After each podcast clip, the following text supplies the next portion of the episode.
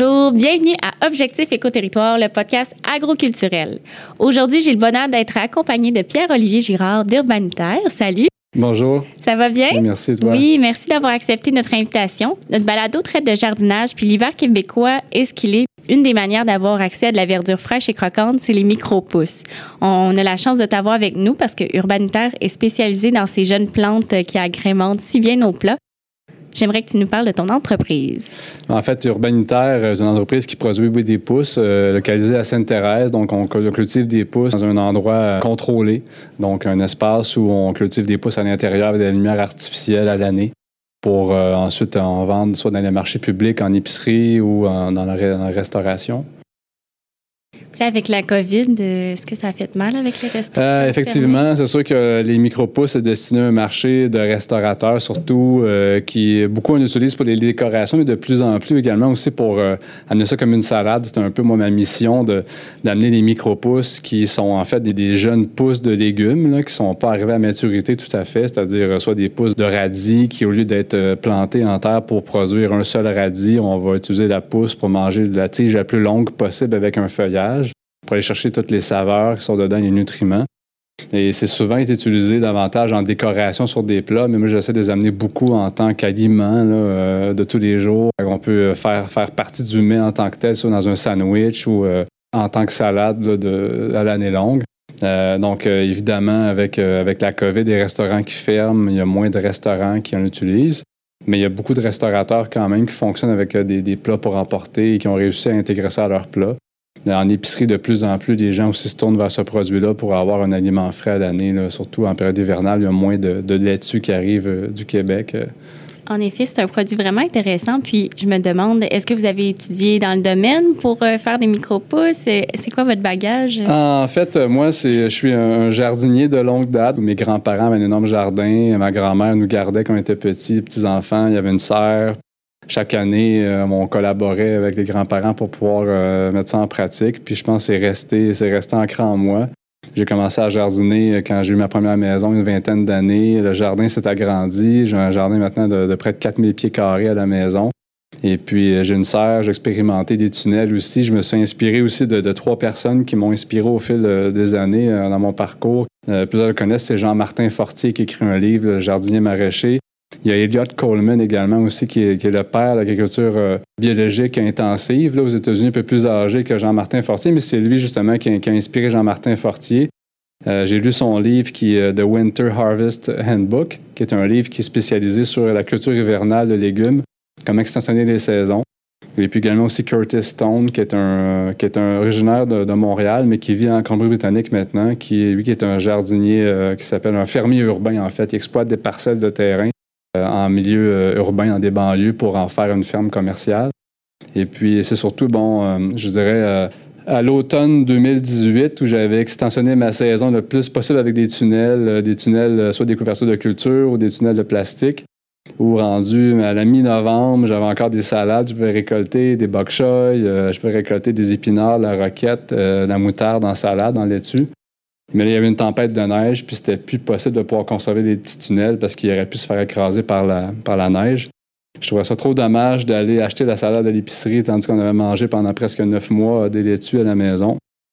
Je me suis dit, je vais essayer de faire des pousses euh, dans le sous-sol, dans le garage, en fait, pour euh, me nourrir, nourrir la famille. Donc, c'est là que j'ai commencé à expérimenter les pousses à l'hiver 2018-2019. Et c'est ensuite de ça, au printemps, j'ai décidé de pouvoir partir une entreprise pour en produire de, façon commerciale en trouvant un local aménagé pour ça. Ah, c'est vraiment chouette, j'aime ça. Puis, euh, à quoi ça ressemble ta production? On produit ça sur des, euh, on appelle ça des, des, des, euh, ready racks. Donc, c'est un système d'étalage d'entrepôt, donc des, gros racks avec des, plateaux de gabarit de 10 pouces, des plateaux de culture comme on peut utiliser en, en centre de jardinage pour la culture de plantes qui sont démarrées. Donc, euh, c'est des plateaux remplis de terreau dans lesquels on va semer les différentes variétés de micro-pousses qu'on va arroser à quelques fois dans leur cycle de production.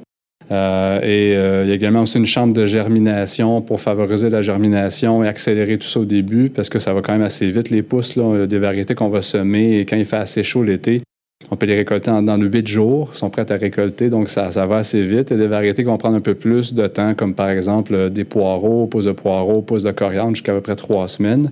Mais en général, ça va très vite. Donc, à chaque semaine, on va semer, on va récolter un cycle de 8 à 10 jours plus tard pour ensuite euh, ressemer à nouveau encore sur ces mêmes espaces-là. Puis, euh, pour monsieur, madame, tout le monde qui souhaiterait se lancer dans les micro-pousses parce que ça semble super intéressant comme produit, comment ça fonctionne? Est-ce que tu veux nous expliquer les étapes? Oui, en fait, euh, justement, on offre euh, des ateliers en temps normal, hors COVID, et aussi des, des, trousses pour aider les gens à pouvoir les cultiver à domicile parce que je pense que c'est accessible à tous. Ça peut sembler complexe quand on pense à ça, à se dire, bon, je vais faire des, des pousses, il me faut de l'éclairage, il me faut des plateaux, mais non, il y a des façons simples de pouvoir le faire. Je suggère aux gens tout d'abord de pouvoir utiliser des, euh, des, contenants de champignons récupérés. Premièrement, c'est un super bon format à faire, plutôt que de faire ça sur des grands, des grands plateaux qui euh, donneraient un grand rendement de pousses, qui deviendraient peut-être difficiles à manger rapidement pour avoir une fraîcheur optimale. De prendre des, des petits contenants de champignons qui sont accessibles à tous. Premièrement, c'est durable. On en a tous à la maison, qu'on va mettre au recyclage à certains moments durant la semaine. Donc, on peut utiliser ces contenants-là. Euh, on, y met un terreau qui va être un terreau assez léger. On ne met pas une terre à jardin nécessairement trop lourde. Un terreau qui va être un terreau à semis, standard, on peut trouver en centre de jardinage. Idéalement, un terreau qui est approuvé pour la culture biologique. Et puis, euh, idéalement, je suggérerais de pouvoir humidifier un peu le terreau. Il faut que le terreau soit assez, euh, assez humide sans être mouillé, sans être inondé pour ne pas faire pourrir la graine. Maintenant, dans les variétés de semences à utiliser, euh, nous, on en cultive de 10 à 15 selon la saison, selon les, variétés disponibles. Ça passe du radis, radis rose, radis rouge, euh, des pousses de brocoli, des pousses de rapini. Euh, il peut y avoir des pousses de moutarde de wasabi qui sont très piquantes, des pousses de roquette qui sont très parfumées, également aussi piquantes, des pousses de tournesol que tout le monde adore, qui sont un peu plus difficiles par contre pour peut-être une première fois. et des pousses de vrille de pois mange-tout qui sont assez faciles à faire, accessibles à tous. Euh, qui sont très bonnes bon, dans, des salades ou même on peut même les cuisiner, sont quand même un peu plus euh, faciles à cuisiner. Euh, donc, on choisit sa, type de semences et puis je dirais, je pourrais les catégoriser dans deux grandes variétés. Il y a la variété de pousses qu'on doit faire tremper avant des semer. par exemple, les pousses de maïs, je suggère de les faire tremper, pousses de tournesol, pousses de pois, donc toutes les légumineuses qu'on voudrait faire germer simple bonne raison que ça va accélérer la germination, ça va donner un meilleur rendement à la germination versus on les sème immédiatement, ils vont peut-être être plus sèches, ils vont moins bien germer, ça va être plus uniforme. Donc, euh, si on a un trempage à faire, par exemple, vrille de pois, je suggère de pouvoir les faire, tremper euh, la veille. Donc, euh, on peut les, mettre dans l'eau le soir avant d'aller se coucher. Le lendemain matin, après 12 heures, de 12 à 24 heures environ, ça va être un bon moment pour pouvoir les planter. On les égoutte après qu'il a été, qu et on les met sur notre substrat, donc sur notre terreau. S'il n'y a pas eu de trempage, on va prendre la bonne quantité qu'il faut pour, euh, par exemple, mettre ces, pousses de radis. Euh, par exemple, euh, sur les trousses qu'on offre, on indique toujours la quantité à, semer, donc de graines à semer, pour avoir une densité assez forte. Ce qui fait le succès d'une pousse qui va être assez longue, c'est surtout d'avoir une bonne densité, parce que si on met une graine comme on mettrait la même distanciation dans un jardin pour le radis, on va avoir juste une petite pousse qui n'aura pas voulu pousser assez, assez longue. C'est-à-dire que plus ça sera dense, plus chacune des, graines vont pouvoir grandir dans le but d'aller chercher leur lumière. C'est ce qui fait que la pousse va s'allonger pour avoir la, plus longue tige possible, euh, avec un bon équilibre entre, bon, si on veut, le poids d'une tige et euh, la feuille qui va se développer euh, par la suite. Et c'est d'avoir aussi une période de noirceur pour cette, euh, cette pousse-là. Euh, si on met, on met une graine qu'on sème sur un terreau, on met tout à la lumière, la, graine, va être paresseuse, elle va tout de suite se développer, si on veut, sans s'allonger, parce qu'elle va avoir la lumière qu'il lui faut pour pouvoir grandir. Donc, nous, ce qu'on fait, c'est qu'on on va semer les, graines sur le, terreau, on met ça dans une chambre de germination à la noirceur pendant environ 4 euh, à 5 jours pour laisser la, graine se, développer au niveau du système racinaire, prendre un peu de force, puis ensuite de ça, on va découvrir ce, qui a été semé pour le mettre à la lumière pendant un autre 4 à 5 jours. Ce qui va nous donner vraiment une, pousse optimale en termes de, poids et de, de, couleur également aussi, qui va se développer avec la lumière par la suite. Des fois, on sort les pousses de la, de la chambre de germination à la noirceur, elles sont toutes blanches, puis en dedans de, de 12 à 24 heures, commencent à prendre la couleur, puis là, ils vont, ils vont reprendre, reprendre forme.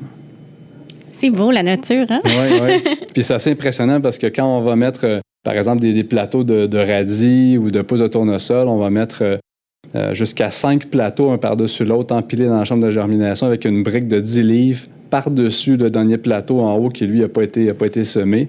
Puis si au bout de six jours, on n'a pas sorti ça de la chambre de germination, ça peut se renverser tellement que c'est fort.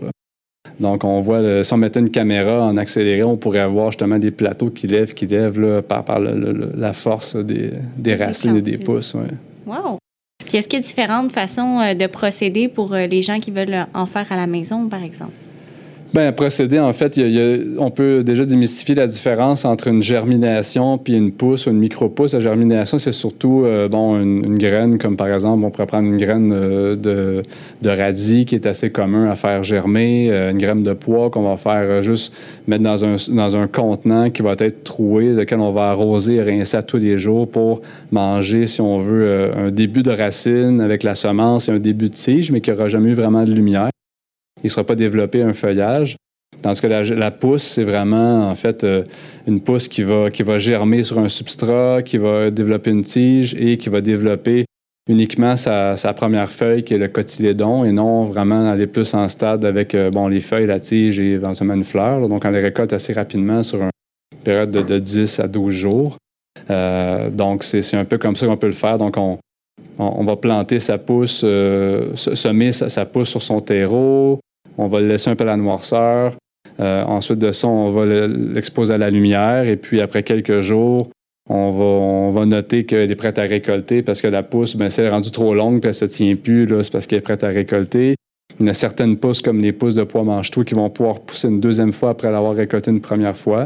Et puis, euh, bon, ça y est, on récolte. Soit on récolte et on la mange immédiatement. On peut la récolter la mettre dans un plat avec euh, peut-être un petit, un petit papier essuie-tout pour pouvoir absorber l'excès d'humidité qu'il y aura par la soute au frigidaire.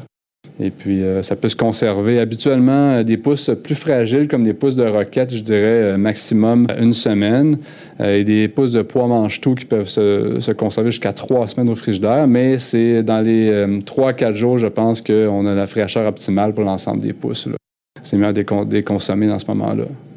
C'est cool. Je ne savais pas que ça se conservait aussi longtemps. Euh, c'est impressionnant. Pas, pour toutes les variétés. Je dirais qu'il y a certaines variétés, après une semaine déjà, là, ça commence à être. Euh, Puis, euh, est-ce qu'il y a des semences spécifiques? Est-ce qu'ils sont dédiés à ça ou ça peut être n'importe quelle semence? Bien, il y a des, les semenciers qui ont développé les, variétés pour les pousses. Effectivement, ils ont, ils ont, développé des variétés spécifiques aux pousses pour plein de raisons. Là. Et puis, euh, je recommanderais en fait d'utiliser des semences de qualité là, qui sont destinées, si on veut, à la consommation humaine, de peut-être pas acheter un sac de, de, graines de tournesol à la quincaillerie qui est destiné plus pour euh, nourrir les oiseaux. Souvent, c'est indiqué, attention, que, que c'est pas propre à la consommation humaine. Euh, des semences bio, idéalement. Il y, y, a des compagnies comme canadiennes comme Moms, Moms Sprouting qui sont situées dans, dans, dans les prairies en Saskatchewan, qui ont toutes des semences bio on peut commander en ligne. On a des semences de qualité avec un taux de germination qui est super intéressant. C'est ce qui est, ce qui bien aussi d'avoir une semence qu'on va planter puis qui va germer, qui ne va pas juste rester non plus euh, latente. Donc, Mom Sprouting, on peut commander en ligne. Je crois qu'avec des commandes minimales de 18 pas de frais d'expédition. Il y a une grande variété. On parle de, pousses de, semences pour faire des, pousses de betterave, euh, coriandre, d'amarante. Euh, toutes les semences de, radis, en ont plusieurs variétés. Semences dans les légumineuses, en ont beaucoup aussi. Autant pour la germination que pour des pousses. Il y a également aussi au Canada, il y a euh, Sprout Master en Ontario, qui ont des euh, très bonnes semences de qualité, qui sont, sont, toutes bio. Puis on peut retrouver leurs produits souvent aussi dans des marchés comme chez Moisson, Moisson Santé, qui est à Sainte-Thérèse ou d'autres, qui, eux, distribuent leurs produits directement, soit pas les acheter en ligne. C'est quoi les problèmes les plus fréquents avec les micro-pousses? Les problèmes, en fait, on peut avoir une mauvaise germination. Si on n'a peut-être pas fait un bon trempage, ça peut être la cause. Il peut y avoir un excès d'eau. Si on, inonde notre, euh, notre, notre, contenant où il y a l'eau, ça va devenir un lac. C'est sûr que ça peut, au lieu faire germer, ça va faire pourrir les semences. Euh, pas assez d'eau, en fait, ça va faire que ça va assécher si, euh, on n'arrose pas assez souvent. la pousse, on va l'avoir, va être toute molle, elle va être couchée sur des côtés. Il faut qu'il y ait un bon équilibre entre l'arrosage, mais je pense qu'au fil du temps, on va, comprendre un peu ça, euh, juste en, pesant notre substrat. si on met un substrat qui est sec à la base, on va le voir versus s'il est bien arrosé, qui n'est pas assez bien arrosé. Euh, manque de lumière, si, euh, dépendamment si vous avez pas assez de lumière en bas de la fenêtre, ça peut être de mettre un, éclairage artificiel. Malgré que ce n'est pas nécessairement nécessaire si vous avez un besoin de lumière qui a un certain éclairage de quelques heures de luminosité par jour. Mais si vous voulez faire des plus grands plateaux, ça peut être bien de pouvoir les faire avec une lumière artificielle de type néon qu'on utiliserait pour pouvoir partir des semis pour le jardin, par exemple. Super. Est-ce que tu aurais des recommandations pour quelqu'un qui souhaiterait se lancer? S'ils veulent cultiver des micro-pousses pour se nourrir à la maison, j'essaierais que des, peut-être des variétés plus faciles. Il y a des variétés qui sont euh, plus, euh, plus garanties de succès, comme les pousses de radis, ça va assez bien. Euh, de pois mange tout. Les légumineuses, ça pousse assez bien. Tournesol, c'est un peu plus complexe. Puis souvent, c'est la semence qui, dépendamment de la semence, elle répondra pas bien à un terreau. sont assez, assez capricieuses, les pousses de tournesol.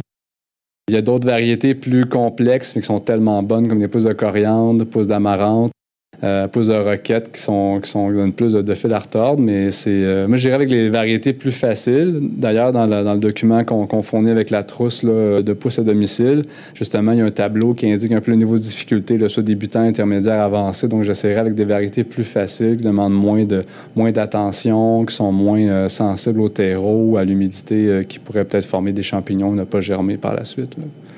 Tantôt, tu disais qu'on savait, surtout par le poids du terreau, la fréquence d'arrosage pour le mesurer, mais est-ce que tu as une recette un peu euh, gagnante pour les gens qui seraient un peu moins connaissants?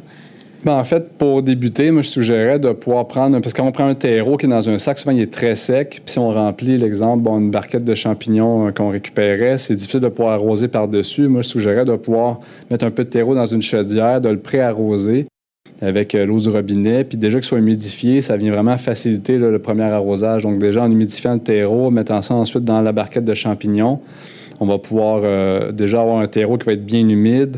On peut y mettre nos, semences qu'on veut. Semences de radis, par exemple. Ensuite de ça, on vient taper aussi un peu avec euh, pour bien aplatir tout ça. On vient arroser avec une petite douche qui serait quand même une douche douce, pas un gros jet qui va venir déranger la semence. Et déjà là, donc, ça va être ça va être correct pour, je dirais, un 3 à 4 jours minimalement euh, pour bien débuter cette, semence-là qui va pouvoir pousser. Par la suite, je dirais d'en mettre un, quart de tasse d'eau par, par deux à trois jours va être suffisant pour pouvoir alimenter cette pousse-là jusqu'à temps qu'on la récolte. Ça me semble quand même simple. oui, assez simple, oui. Puis, est-ce que tu as des confessions agricoles? Est-ce qu'il y a des erreurs ou des anecdotes cocasses que tu aimerais nous partager?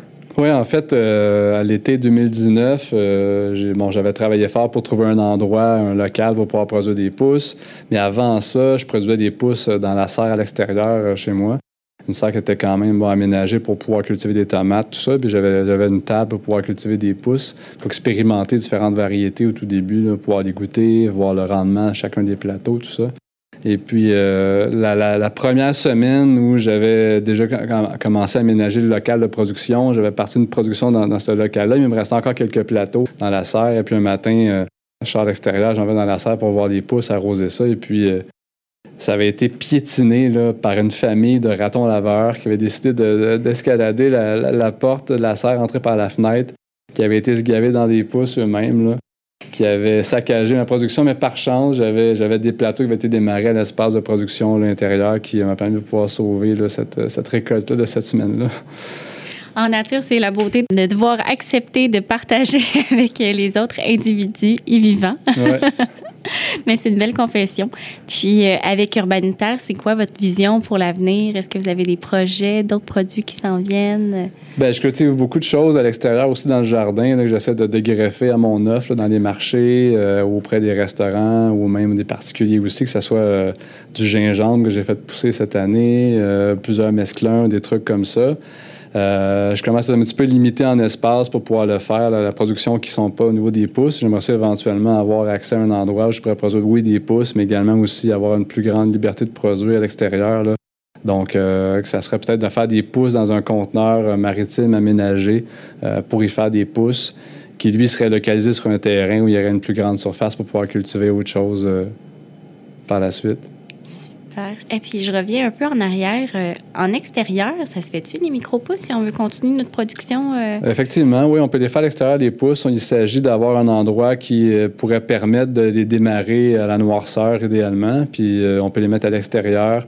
Il faut toutefois peut-être faire un arrosage plus fréquent, sont en plein soleil, puis faire attention au soleil, peut-être, peut-être avoir juste un petit, un petit, un, petit petit endroit ombragé là, où il n'y a pas les brûlés là, dans les gros rayons d'été. Un endroit qui aurait peut-être un, quelques heures de plein soleil, peut-être plutôt le matin qu'en après-midi, parce que des plateaux noirs en plein soleil, ça peut, ça peut s'assécher assez rapidement. Ouais, ça chauffe.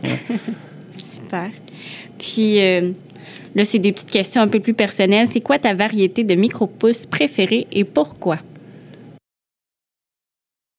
La variété que je préfère faire pousser et manger, c'est deux choses. Euh, Intéressant. Faire, ouais, faire pousser, en fait, euh, à produire, en fait, à des fins commerciales, si on veut. Ben, il y a des variétés qui sont plus qui sont plus stables, si on veut, en termes de, de surprises qu'on n'aura pas, là, euh, comme le radis, pousse de radis, radis rose, radis rouge, surtout radis rose, là, qui est assez stable, c'est-à-dire que la graine, euh, peu importe la provenance ou du lot, là, parce que des fois, quand on commande des semences en grande quantité, euh, la provenance ou le numéro de lot peut avoir un rendement différent dépendamment de l'origine de cette semence-là.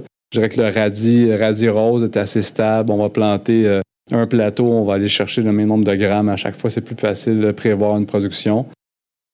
Par contre, manger, ben, le tournesol, c'est vraiment mon favori parce qu'il ben, contient quand même les protéiné, il est intéressant, il est plus, euh, il est plus il se constitue quand même d'une belle tige croquante, puis euh, il va être aussi bon en sandwich. Euh, c'est, moi, c'est, nos salades d'hiver surtout, même le mêler à une salade, une laitue, une laitue rouge par exemple. j'adore ça le manger avec une vinaigrette César maison. Le tournesol avec ça, il vraiment il, vient chercher une saveur intéressante. Puis bon, il est croquant, il est, super intéressant à, consommer. Il y a des variétés plus difficiles qui sont tout aussi bonnes. Euh, donc la coriandre, c'est tellement plein de saveurs. Des pousses d'amarante. Ça a un petit goût de betterave. L'amarante, c'est une, une, plante qui était cultivée par les Aztèques, encore cultivée aussi par les, par les Indiens beaucoup, pour faire une farine, un peu comme le quinoa. Mais on peut faire des pousses d'amarante avec ça qui sont, qui sont super bonnes, mais ultra fragiles quand on fait pousser, qui peuvent, sont tellement fines que quand on les récolte, il faut les manger immédiatement. Mais ils ont une, saveur de betterave qui, euh, qui sont mêlées avec autre chose, comme si on mange euh, une petite, euh, petite tartinade avec du, de la guacamole. On met un peu d'amarante dessus, ça vient comme. Il y, a, une saveur qui rentre en deuxième temps dans la bouche de betterave qui est excellente. Dans mes recettes favorites, en fait, un pokéball, le tournesol et de pousses de moutarde wasabi, c'est excellent. Euh, ça, ça, vient, ça vient croquant. Euh, cet été, je m'étais fait un sandwich mayo, prosciutto, tomate ancestrale et pousses de coriandre. Pousses de coriandre, il y a tellement de saveurs là-dedans. C'est incroyable. C'est pas comme la coriandre mature, c'est vraiment différent. Mais ça donne beaucoup de fil à retordre quand on veut la faire pousser parce que c'est long, à, long à se développer. Là. Et surtout, euh, souvent, la graine va rester collée sur les, feuilles de coriandre. Donc, il faut trouver une façon de, idéalement, si vous voulez essayer de faire les pousses de coriandre à la maison, soit d'avoir d'acheter des graines dont la, donc, qui sont séparées en deux. Euh, ou sinon, euh, bon truc, c'est de les prendre, de les mettre dans un sac de plastique, un sac Ziploc, de prendre un rouleau à pâte, puis de casser la graine assez pour qu'au moins elle soit séparée. Sinon, elle va rester collée sur, sur la, feuille de la pousse, puis c'est moins intéressant d'avoir la graine de coriandre en bouche quand on la mange par la suite. C'est un bon truc avec le sac. je connaissais pas ce truc-là. Donc là, tu nous as fait part de tes meilleures recettes euh, quand même. Moi, ce que j'aime des podcasts euh, de jardinage, c'est toujours gourmand à la fin. On parle de recettes, puis ça ouvre l'appétit. Est-ce qu'il y avait autre chose que tu aimerais nous parler de micro-pousses euh, que tu souhaiterais approfondir? Bien, au niveau des nutriments, les micro-pousses, ça recèle plein de nutriments parce que cette semence-là, elle est elle est, gorgée d'énergie pour amener une plante à maturité. Donc, elle a, beaucoup de nutriments par rapport à un légume mature. Plusieurs études démontrent justement qu'on comparait le nombre de nutriments qu'on pourrait trouver, par exemple, dans une quantité X de, pousses de radis versus un légume mature. Donc, c'est intéressant. C'est surtout simple à consommer. Des fois, si on prend un légume qu'on a au frigidaire, on est un peu pressé. Un brocoli, par exemple. Brocoli, bon, je dois, je dois le, le couper, peut-être le, faire, le faire cuire un peu, vapeur. Euh, euh, même je peux le manger cru en trempette, mais une pousse euh, de rapini, une pousse de brocoli, on peut tout simplement le mettre dans un sandwich et ça va nous donner notre, apport nutritionnel en, légumes assez facilement. Ce serait la même chose pour des pousses de, de, de, de pois. on n'aurait pas à les, à les, préparer trop, mais ça dans un wrap, dans un sandwich. même chose pour les pousses de tournesol dans un sandwich. Donc, c'est hyper simple à consommer versus des fois euh, transformer ou euh, préparer un légume qui, serait, serait pas aussi facile, aussi rapide. dans le fond, ça a l'avantage d'être simple à manger, à consommer, mais aussi à produire. Fait que c'est l'aliment parfait, dans le fond. Oui, oui, c'est accessible à tous. Tout le monde peut en produire à la maison, à l'année longue, euh, du moins durant l'hiver, quand on a accès à moins de légumes dans le jardin. J'aimerais savoir quel matériel on a besoin pour euh, faire des micro-pousses à la maison. Ben, en fait, on pourrait y aller avec des contenants de champignons euh, recyclés. Donc, on achète des champignons à l'épicerie. Lorsqu'on a terminé notre, barquette de champignons, on peut la récupérer, on peut la, rincer. Euh, c'est un contenant idéal qui permet de pouvoir euh, faire une petite quantité, de pas trop en récolter en même temps. Et puis, si vous achetez en fait des, des, contenants de culture standard qu'on trouve en centre de jardin qui font 10 pouces par 20 pouces, on peut y faire rentrer exactement 8 contenants de champignons qui permet de pouvoir en partir peut-être quatre par semaine, donc en avoir chaque semaine prête à récolter. Donc, vous en semer euh, peut-être deux variétés, deux, barquettes de champignons de radis, deux barquettes de champignons de, de de pois, de tournesol. On aura donc à chaque semaine euh, assez pour, pour notre consommation personnelle. Donc, on prend la barquette de champignons. Euh, on y ajoute son terreau qui a déjà été préhumidifié un peu pour faciliter l'arrosage on tape un peu avec une deuxième barquette de champignons qui est vide, qui serait par-dessus pour venir taper un peu le terreau. En l'ayant rempli aux trois quarts, on va avoir juste assez de terreau qui ne fera pas de débordement lors de l'arrosage par la suite. Il ne faut pas oublier que les racines vont prendre de l'expansion. Et si on met le terreau euh, au, à du contenant, ça va faire un débordage, un débordement d'eau par la suite. Donc, en, en, tapant un peu ça, on met nos semences avec une bonne densité. Il ne faut pas que les semences se chevauchent mais idéalement que euh, le terreau soit plein euh, aux trois quarts, qu'on n'ait plus trop d'espace pour, euh, pour d'autres terres, ce qui va permettre une bonne densité des pousses, mais toujours un peu d'espace pour pouvoir qu'elles puissent grandir. On va, on va faire un, arrosage en surface après avoir mis nos semences pour bien humidifier tout ça. Et moi, je suggérais de pouvoir mettre un autre contenant de champignons par-dessus euh, qui, lui, n'aura pas nécessairement de, substrat ou de pousse qui resterait semé. Et pour des variétés plus costaudes, comme par exemple tournesol, radis, euh, de pois, on pourrait même y mettre une canne de soupe par-dessus celle qui est vide pour faire un bon poids, pour garder, si on veut, la pousse, favoriser un enracinement pendant les premiers jours. Après quatre jours, on enlève notre, euh, notre canne de poids, on peut même de canne de soupe, excusez. On peut même tourner la barquette à l'envers par-dessus la, ce qui, a déjà poussé. Au moment où la pousse va commencer à lever le, petit couvert de champignons vides qu'on y a mis, on enlève ça, on met ça à la lumière pendant un autre 4-5 jours. Et là, après ça, bon, la, pousse va, va, avec la photosynthèse, prendre un petit peu de couleur et va être prête à récolter. Euh, pour la récolter, c'est très simple. On prend euh, un ciseau ou un couteau du chef, puis on coupe, on coupe juste en haut euh, du terreau et puis on peut la manger là, immédiatement ou la récolter et la mettre dans un, dans un plan plastique pour la récolter et la manger plus tard durant la semaine. Donc, pour le moment de la récolte, tout va dépendre en fait de la variété, des variétés qui peuvent être prêtes en dedans de 8 jours, plus la température va être, va être élevée.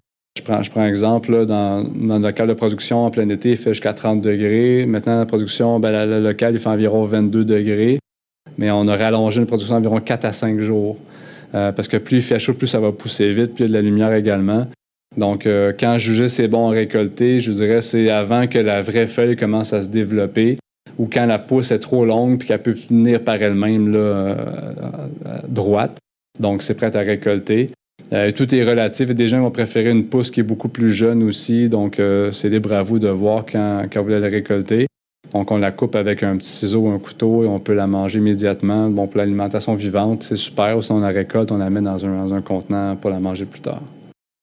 C'est génial, ça passe direct à l'assiette. Oui. Puis, par exemple, euh, j'en ai parti trop à la fois. Qu'est-ce qui est préférable entre les couper tout de suite parce qu'ils sont prêts, puis les mettre au frigo dans un contenant, ou de les laisser euh, dans le substrat? Il y a des variétés qui vont, ils vont tolérer qu'on les laisse pousser plus longtemps, qui vont juste prendre du corps, qui vont être peut-être plus piquantes, plus ardues, mais des variétés comme le tournesol, par exemple, qui va commencer à développer sa vraie feuille ça va être moins intéressant parce que la vraie feuille va être un peu, euh, si on veut, un peu euh, piquante, même un peu comme un petit, un petit poil dessus qui va être moins intéressante. Elle va être. Euh, elle va comme accrocher dans la gorge, moins savoureuse, plus fibreuse aussi, moins goût de noisette. Donc, des variétés comme ça qui sont moins bonnes si on les laisse pousser. Euh, d'autres vont être tellement grandes comme la vrille de pois qui va vouloir monter en hauteur, s'agripper sur vos armoires peut-être. Donc, suggérerais de les récolter. Et si vous en avez trop, peut-être vous faire un smoothie avec ou euh, de les cuisiner autrement. On peut peut-être prendre des vrilles de pois. Une bonne recette pour des vrilles de pois quand on en a en, surplus, c'est de faire une bonne purée de pommes de terre assez lisse avec un œuf, un peu de beurre, sel et poivre, un peu de crème ou du lait. Et puis, un coup la purée est faite, on peut hacher des vrilles de pois, les mélanger, la purée de pommes de terre, qui donne vraiment un goût de, de pois mange tout fraîchement récolté au jardin. Mmh, ça semble délicieux. Est-ce qu'on pourrait avoir un exemple concret avec une variété, par exemple le radis? Une recette de radis euh, avec des pousses de radis. En fait, une bonne recette que j'aime pour les pousses de radis, c'est euh, euh, un brunch du dimanche. Fait cuire deux œufs à la poêle ou trois œufs si ça vous tente, avec un peu de sirop d'érable. On met des pousses de radis à la toute fin avant de servir. Donc, le radis n'aura pas le temps de cuire et de ramollir. Il va rester quand même croustillant. Puis de mêler avec le sirop d'érable il va, il va, il va avoir un petit goût, un petit goût piquant, mais juste assez équilibré avec le goût sucré du sirop d'érable, qui sont excellentes pour le déjeuner. Est-ce que tu aurais un exemple pour nous au niveau de la densité? Tu as dit qu'ils doivent se toucher, mais pas se superposer. Est-ce qu'il y a une formule magique pour les réussir? Bien, si on prend l'exemple des, euh, des, des, vrilles de pois, donc des semences de pois ou de légumineuses de cette, cette grosseur-là, je dirais qu'environ un tiers de tasse pour une barquette de champignons standard serait l'idéal, après avoir fait un trempage, parce que la, bon, veut pas, la graine va avoir pris l'expansion un peu avec l'eau. Euh, et puis, pour ce qui est du radis, que ce soit radis rouge, radis rose ou du radis triton, daikon, je dirais une cuillère à soupe et demie par barquette de champignons. Un petit conseil quand vous faites vos trempages, surtout pour les, euh, les légumineuses comme le pois, n'hésitez pas à mettre plus d'eau que le niveau de vos semences parce que vous allez réveiller le lendemain matin, puis euh, votre pois va avoir gonfler au-delà du niveau de l'eau, puis ils auront peut-être manqué un peu d'eau pour celles qui étaient sur le dessus. Ça peut prendre beaucoup de volume là, durant la nuit. Donc, ça boit beaucoup. C'est vraiment intéressant. Un gros merci. Merci à toi. C'est ce qui conclut cette balado. Merci de nous avoir écoutés. N'hésitez pas à partager et à vous abonner à notre podcast. Et on vous invite également à nous suivre, euh, ben, à suivre Objectif Éco-Territoire sur Facebook et Instagram. À bientôt.